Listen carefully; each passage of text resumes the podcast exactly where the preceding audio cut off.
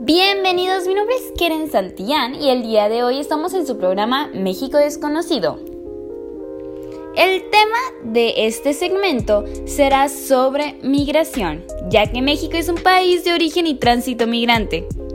De acuerdo con la Organización de Naciones Unidas, los flujos migratorios entre Guatemala y México han registrado históricamente una dinámica intensa. Los guatemaltecos cruzan la frontera y llegan de modo terrestre a Chiapas, históricamente desde los años 80.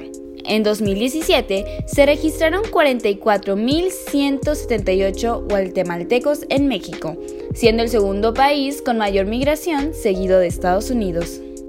Tanto para los mexicanos y guatemaltecos, la migración va más allá de todos nuestros sentidos, reconociendo a las personas migrantes y o refugiadas como individuos valientes que se encaminan a un futuro mejor. Hablando de la conexión que nos une, la semana pasada se llevó a cabo el Festival Internacional de Cine en Guadalajara, con el país invitado, Guatemala. En la historia de este país, se puede hablar sobre la lucha política y social que ha atravesado y, consecuentemente, se ha proyectado en el cine como una herramienta para reflexionar y hablar sobre los problemas de inseguridad, violencia y entre ellos la migración. Ya contando pues esta pequeña presentación, hablaremos sobre el ponente Liz Argueta, director y productor de cine guatemalteco estadounidense, cuyo trabajo abarca largometrajes, documentales, cortometrajes, comerciales y televisión. Argueta, a través de la cámara, ha representado y contado historias de personas migrantes desde 1977. Sus filmes muestran la verdadera lucha de las comunidades que reconocen su propia contribución. Para contextualizar el entorno de donde creció Luis, Podemos mencionar que creció viviendo en la Guerra Fría de Guatemala, que duró 36 años. Y en ese entonces tener cine era prácticamente imposible. Sí, en realidad eh, uno se pregunta cómo es que alguien va a pensar en hacer cine en Guatemala en, esa, en esos años. Eh, yo aprendí o me enseñaron a no hablar, a no cuestionar las las circunstancias que nos rodeaban, todos esos rumores de, la realidad política que estaba ocurriendo afuera. Esos um, momentos de toque de queda.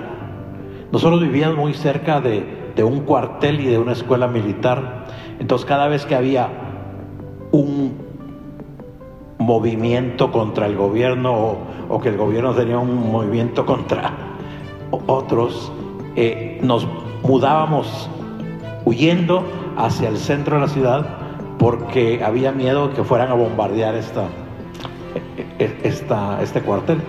Entonces todo eso lo sentíamos más que lo, lo percibíamos, pero no, nadie nos lo explicaba.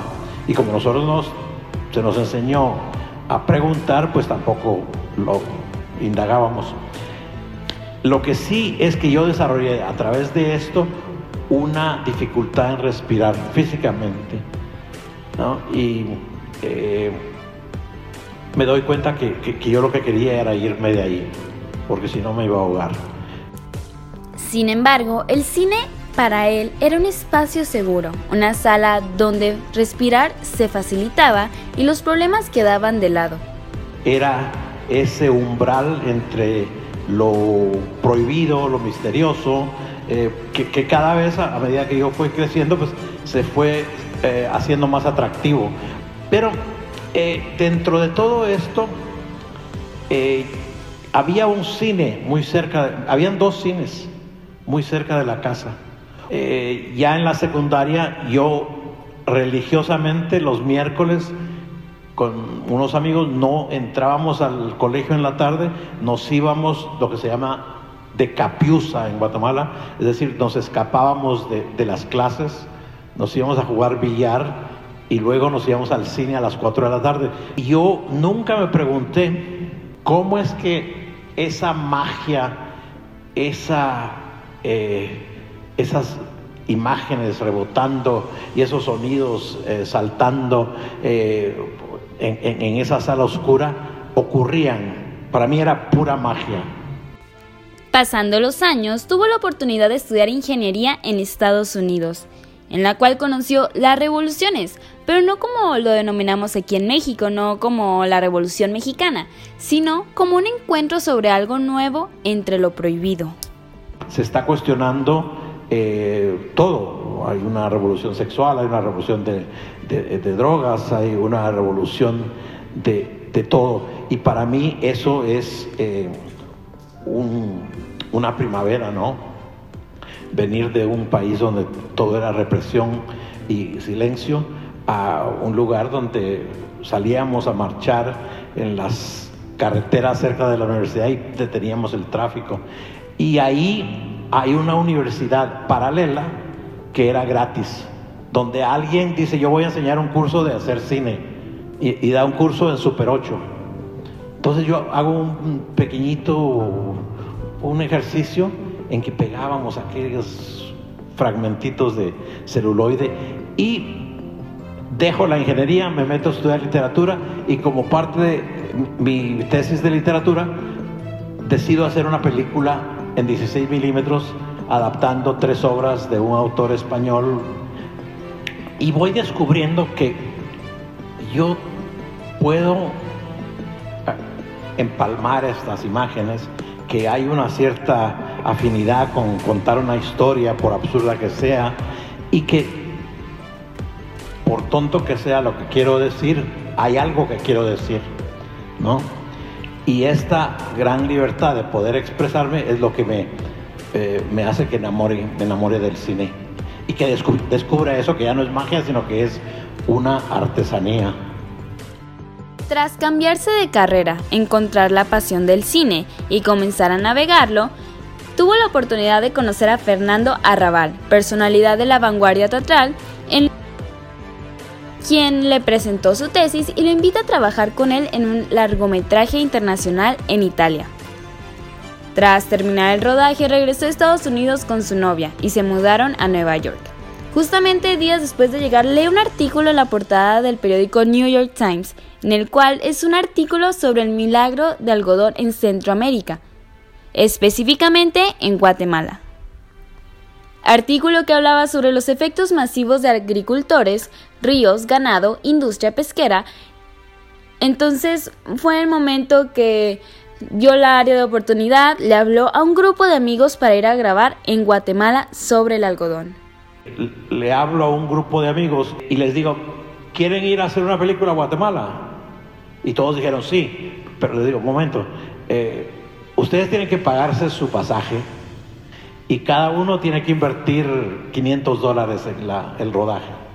Yo les doy de comer, los de transporte eh, y hacemos una película. Y todos dijeron que sí, y, así fue como, como llegamos y la hicimos.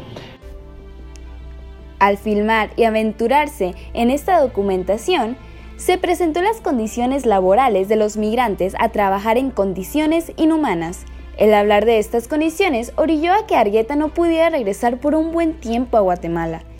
Vamos a recordar, hay un momento en esa, en esa película en que yo le pregunto a, a alguien cuánto gana durante el día y dice dos o tres chocas. Eso era 50 o 75 centavos de dólar, que serían 15, 18 pesos, ¿no? Bueno, en esa época era bastante más. Y yo le digo, no, no, de verdad, no, no, no, me diga mentiras. Y me dice, no, es verdad.